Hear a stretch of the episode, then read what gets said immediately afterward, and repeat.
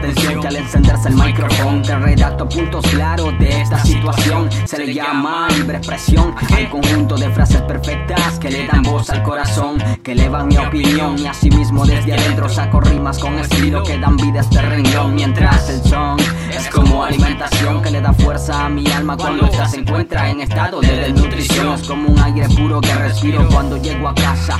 Luego de inhalar dos aires de putrefacción de la gran ciudad donde todo es vanidad. Porque lo que importa es moda y puras cosas materiales. Todos felices sonriendo y gastando en los centros comerciales. Mientras en hospitales pobres se desvanecen pues no alcanzan a cubrir sus gastos medicinales. Y en las calles del 503 jóvenes víctimas y victimarios a causa de Mi país el más violento de este año según los reportes generales. Y es que al parecer la violencia es la que vende para jueces y fiscales. Este frío esquema nadie lo frena, solo Dios ampara. Aunque pareciera que en este país la vida no importara, pero detrás del telón de sangre y destrucción, los de arriba nos siguen ofreciendo la verdad con cuchara. Hay miles de problemas y cero soluciones. La delincuencia restando miles de vidas ellos matan otros miles con sus malas acciones. Pero no te me que estos problemas pasan en esta y en otras naciones de acá del centro, donde se respira el excremento de transnacionales y políticos que quieren ver a Centroamérica toda privatizada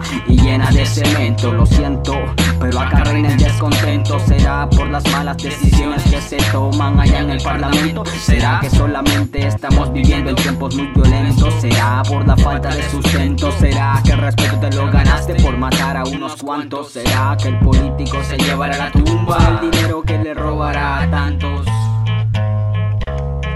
El dinero que le robará a tantos. Políticos, ratas.